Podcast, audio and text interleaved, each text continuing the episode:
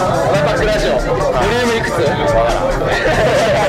は今日は、えっと、仙台の、えっと、デザインリーグ2010に来てて、えっと、今二次会のオフ会になってるんですけれども、えっと、神戸大学の教授の月橋さんが教授准教授の月橋さんが来てくださって今今日の反省をしようという次第になってます、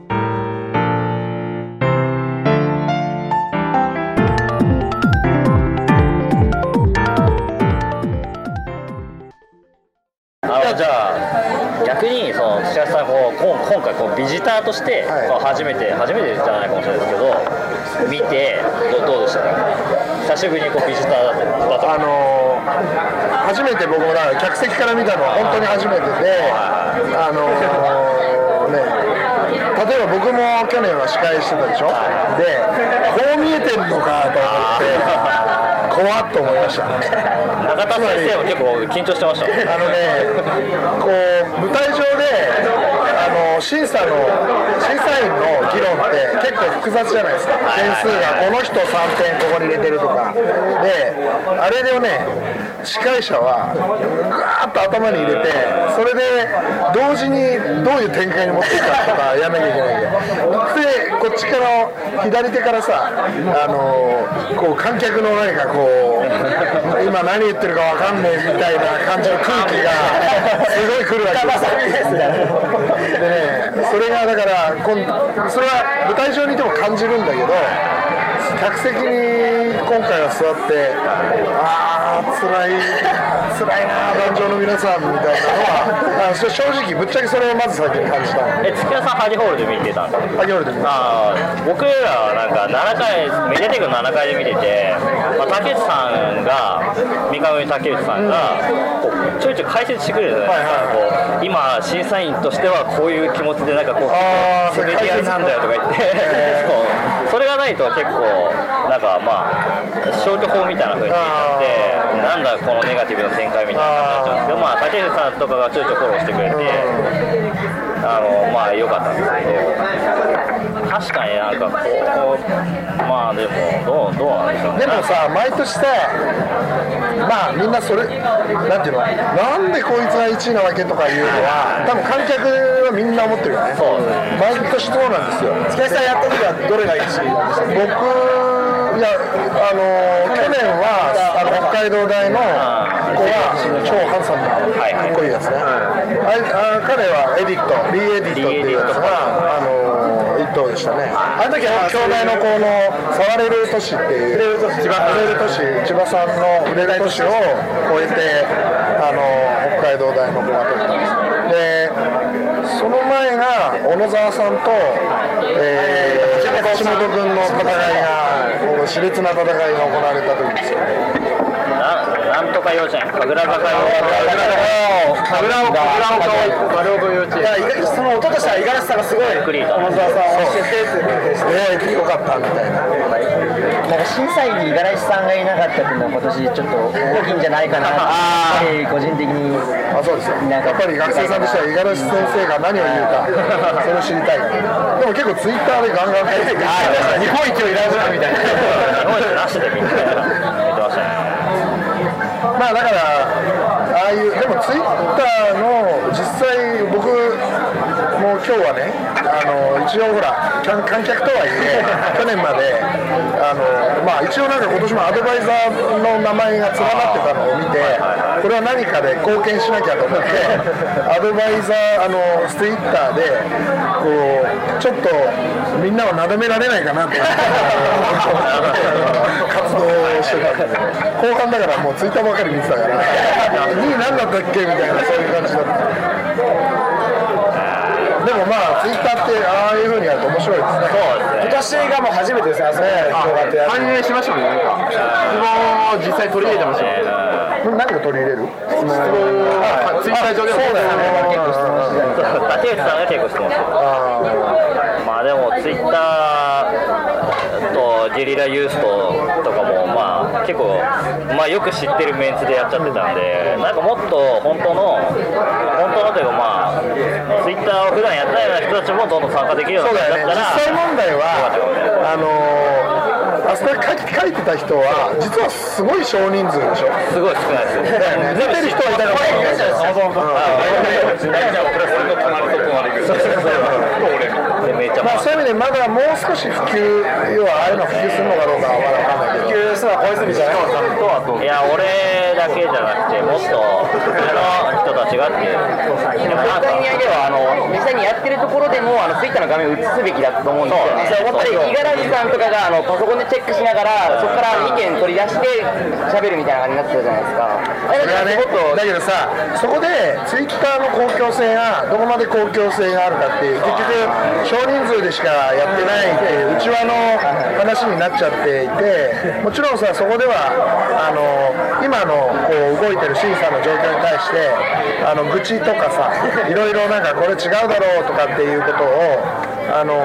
こう書いていくわけですよね。でそれはもちろんそういう声があっていいんだけどそれをこう表に流すとなると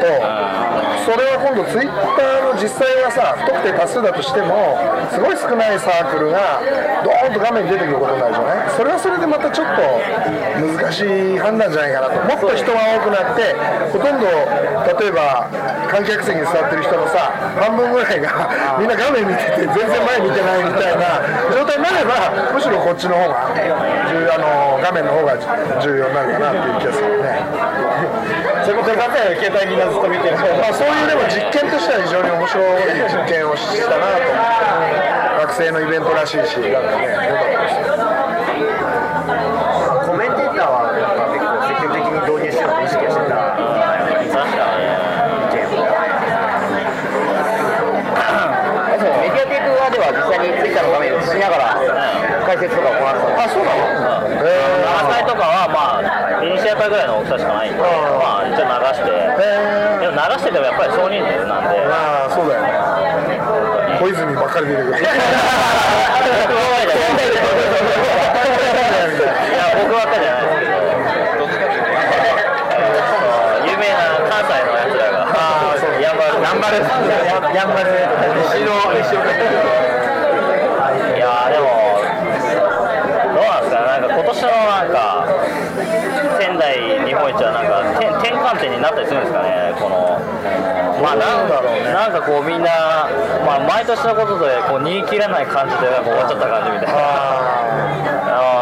を経てその仙台が今まで通りのなんかこう、まあ、学生のモデルになある意味なっちゃうような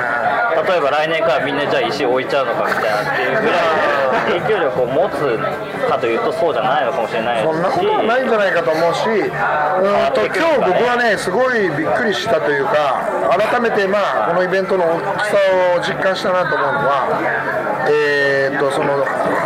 7年前ぐらいにさ、初めてやった時は、100人ぐらいしかいなかったとか、まあ、まあ、ちょっと正確な数字じゃないけど、あの本当に少な、300人ぐらいかな、あのオープンスクエアに全部入るぐらいだったんですよ。でその後、まあだんだん大きくなっていって最初に日本一って呼んだのはある種ノリだったんですよ。つまり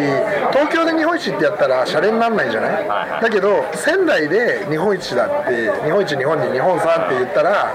あの仙台に人があの来てくれるんじゃないかとかそういうので呼んでたわけ。でだんだんそれが大きくなってって本当に日本一を決める会になったんだなと。だから日本一が昔は少しもう少し軽い感じで言ってたんだけどつまりいろんないろんな地域で卒系イベントがあってあのあっちでは1等になったけどこっちではなダメだったとかなんかそういうのの中の一つだと。だけど仙台で日本一ってメディアテイクで日本一って言ってるのはなんかこう形に絵になるからそういうふうに言ってたところがあってだけどだんだんそれがやっぱ今や何かあの権威のある感じにで商品もすごいよね。浜ミラの浜ミラの一番いい何何十万台だね。え。あの舞台上の椅子もなんかバッチリ浜ミラでびっくりしましたけど。なってる。い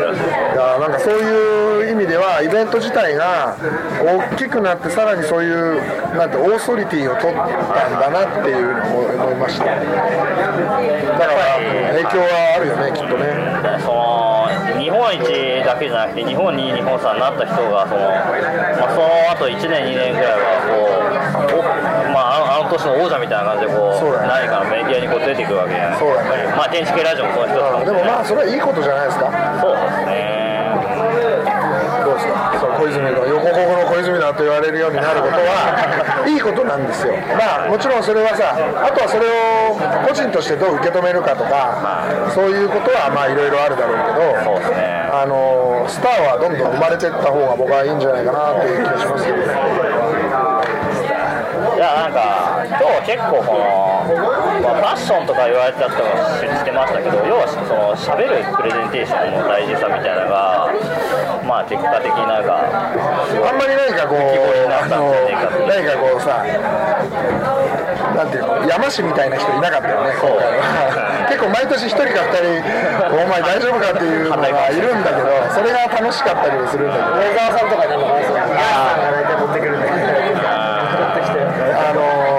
年は結構みんないい子ちゃんなイメージは確かにあってはつらつとしてないよなって緊張はするからね。しょうがないと思うんだよある程度。でだからもうちょっとなんかこう全体がそういうふうにリラックスさせる雰囲気っていうのはどうやったら作れるかなということを考えてましたねみん。なまいやまあなんかでも建築学生ってその喋ることが苦手っていう。か苦手というかまあ教育されてないのかもしれないですけどなんかでも建築学生が一番喋るの上手なんじゃないいやでもどうなんですか。ね今日はあんまりうまくなかったあまあ、まあそれは。自分をそれはさだってさ日本一まあまあまあそれは。あんな1500人座ってる前でいきなりプレゼンテーションなんて俺だってできないよって感じで。絶対無理だ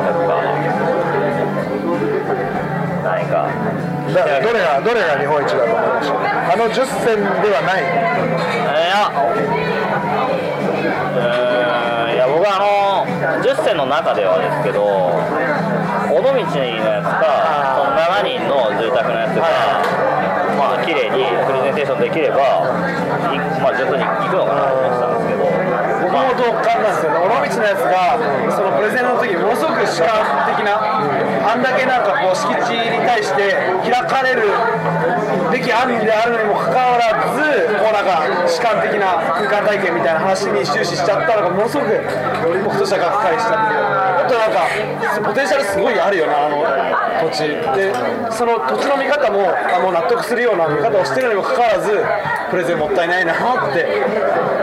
みんな同じ精神さえもみんな思ったんじゃないの？同じこと。いやまあ僕ら結構予告病みたいな感じでこう社会性みたいなものをやたら言われて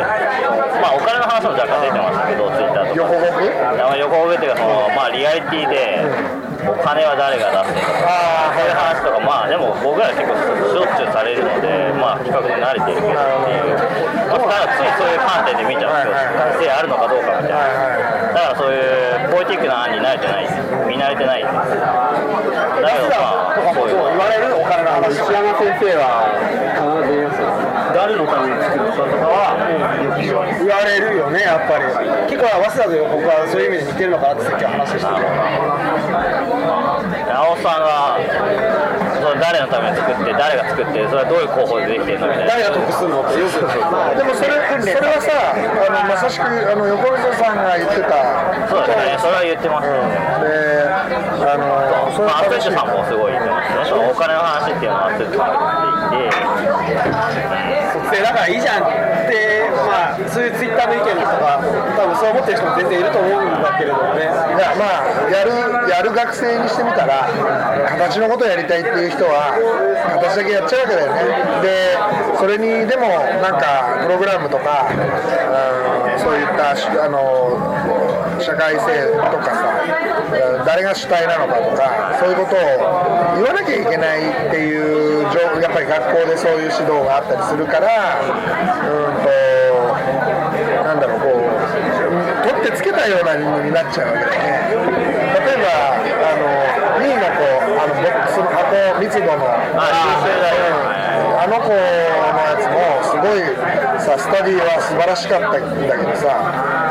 駅ビルじゃないんじゃないかなとかみんな思わなかっだから確かにもう、まあ、てかどこに立ってるかどうかは僕は全然分かってなくてまああれはスタディとしてはすごい面白い。そうだよねだからだからだとしたら形部門とか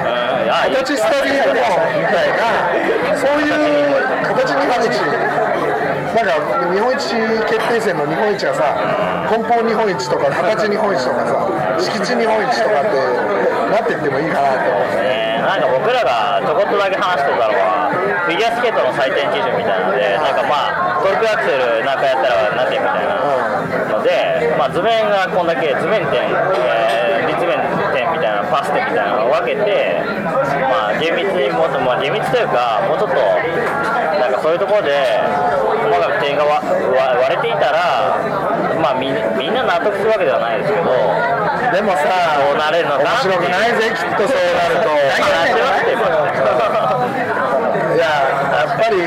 まあ現実的に多分難しいだろうなっていうのもあるしそれよりもなんかこうそうなっちゃうとあのどんどんどんどんこうそれに合わせてまた学生が作品作ってくるとかなるじゃないそれはまた非常につまんない世界だなって気がするから誰が勝つか石が勝つこともあるっていう。石でもなり日本一になりうる。う個人的な感じはその結構そのメディアとしてその仙台がこう浸透してって、まあ、ある意味、まあ、悪いのかな。なんか結構どうしても影響を受けちゃうわけですよ。こんだけ大きくなってくると。で結局それでまあ毎年一応積み重ねていったんだけれども今年はそれがちょっと飽和になっちゃったのかなって真似事もなんか。飽和っていうか、あどうそんな感じしました？僕はだけどね、あのーみんなあの、まあ、アワードの要は日本一決定戦の方にどうしても話はね集中すると思うんだけど僕は本当今日感動したのは展示会場が完成の域に達したなと思ったんです去年は5回メディアテイクが今年は6回と5回を全部使ってたんだけどあのだからゆったり模型が展示されてたけどさ去年はまだ5回がね半分ぐらいだったんですよ。あのというのは梱包のでっかい箱の置き場になってたのね、ちょっと一部それであのだから5階が狭かったんですよ。だから6階の審査と5階の審査でこう、まあ、順繰りに行くんだけど5階の人はちょっとなんか不利に見えたっていう意見が出たらしいのね。そんなことなかったんだけど今年はなんか均等に広々と使えててあの本当になんかすごい展示会場だなとで500の設計があってさしかも一つの学校からまあ56点とかそういうもんだよね平均するとね。多いところで10ぐらいあるかもしれないけどそうするとまあみんな設計を各学校ではさかなりプライド持って頑張ってる人たちが集まっての500でしょ。それはとんでもないことだなとありますよねだからやっぱ見ててもさみんな3年生の子だったら来年どうしてやろうかとか思ったりまあ4年生の子はねこうあこういう風に来たかとかそういうのあるわけでしょ。俺はそっちの方が大きいと思うんですよ。やる意味という意味だからアワードの日本一っていう形は実はなんか時代に合わせて変えてってもいいんじゃないかとは思ってる。あというか俺別に関係もはやあまりあまりそんなこと言える立場じゃない。になったからこそ気軽に言えるうん、でもいやそれは僕は仮にずっと仙台にいても同じこと言ってたと思うんですけど去年もだから去年も展示会場がすごい重要だと。で学生会議の人たちにも展示会場は学生会議が本当作ってるでしょ？だからあれにプライドを持ってやるややってくれっていう話は言言ってたんだけどあれをあのあの展示をこう毎年やってるっていうことはすごい出来事だなと僕は思います。あだからその結果がメディアに載ること自体のメディアっていうんじゃなくてその展示会場自体のメディア性みたいな方が大事絶対そうだと思う。だってあのーまあ勝った人はさ日本一になった人はそれは確かにスターになる人もいるしその後身を滅ぼす人もいるわけですよ。で石山せ石山治さんが3回目ぐらいで審査委員長をやられた時にあってその時に最後にあの、まあ、総評で言ったのはあの卒系っていうのは失敗しないと建築家としては成功できない。でだから日本一になった君は残念だったねと 大変なんか残念だったみたい言ってないかもしれないけどあの君は一番これから大変だぞみたいなことを言ってた。でそれはまさしくその通りだなとも思うしやっぱりあの建築の人生なんて長いわけですから今後皆さんだったら40年ぐらいは少なくともやるわけでしょ。でその時に初っ端に大きな勝利しちゃうとあと大変じゃないですか。勝ち続けるっつったってそんなに勝ち続けれないからまあそういう意味ではあの負けた人たちにこそ希望があるという何かいい感じの話がかえってなんかいい感じですがすがしいからそうそうそうで展示会場の方は何がすごいかってさやっぱり僕一番好きなのはあの当日の午前中なんですよ、あの巡回審査で先生がこう回っていながら学生もみんなうじゃーっているじゃない、あのあれが一番すごいっていうか。テレビカメラもいいうん。あんななんか不思議な祭りは見たことないしあれはだからあのかなり奇跡的な成功だと思います。まあ、そのために毎年毎年あの学生会議はさいろんな問題点をこうブラッシュアップしてやってきてるからそれはまあやっぱり時間をかけたからできてるシステムだと思う。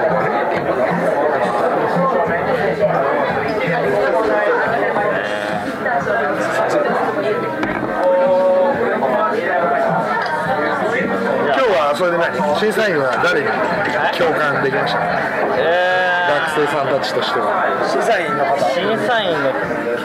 僕は横溝さんの話してることやっぱ共感しますね。あの敷地に対してそのまあ近くもそうだしどんどんどん広いところまで、まあ、考えながら横溝さんは非常に何か聞かせるコメントを毎回。言ってて横溝さんの発言になるとなんかちょっと時間の流れがこう変わる感じがありましたねいや丸と黒丸しかないのに×っていういやこれ×でみたいなまあでも僕はすごいまあ質問まあ最初の方にがっかり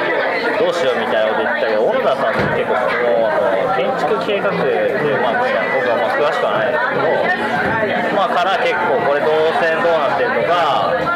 まあそれ基本的なそのまあ要求なわけで、まあ、それは論理的というかまあ納得できてる気がしましたまあアストリッドさんも良かったアストリッドさんは非常にあのチャーミングだったからなんとなくみんなこうあの陰鬱なムードになってる中で彼女は一人こうわーっと明るくね話しててでもまあそれはでも結構リアリティがどこに持つのかっていうことにまあ、結局尾道のやつもなんでそう弱あのあ押しが弱かったかって多分そのでかさに対する話話が説得が自分でできなかったっていう、まあ、僕もそれは自分のやつで感じたことなんでまあわちょっとわかる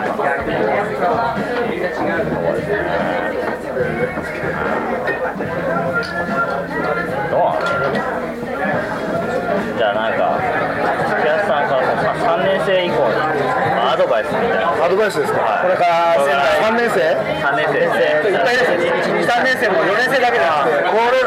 今度4月から3年生になる人はまず建築新人戦で力試しでしょ。なるほあの 力試しをしましょう。今素敵な会場と素敵な企画をあの作っております。まだちょっと発表できる段階じゃないですが10月9月の終わりか10月頭ぐらいにやりますんでもう皆さん夏休みは大変ですよ新人王を取って日本一になるというこれからはそっち。日本一になるだけじゃダメで新人王を取って日本一になるこの王道完全優勝してるこれを誰が最初になるかっていうことがこれから注目の。どじゃあはるか4年生になる人。はるか4年生になる人はやっぱりもうこれからは卒系ですよね。うん、就就活もあるかもしれないけどあると思いますけどあの就活をなるべく早めに終えてですね卒系に邁進。はるか4年生。頑張ってくださいまあとりあえずじゃあラジオ的なところはこんな感じで、ありがとうございます。どうもありがとうございます。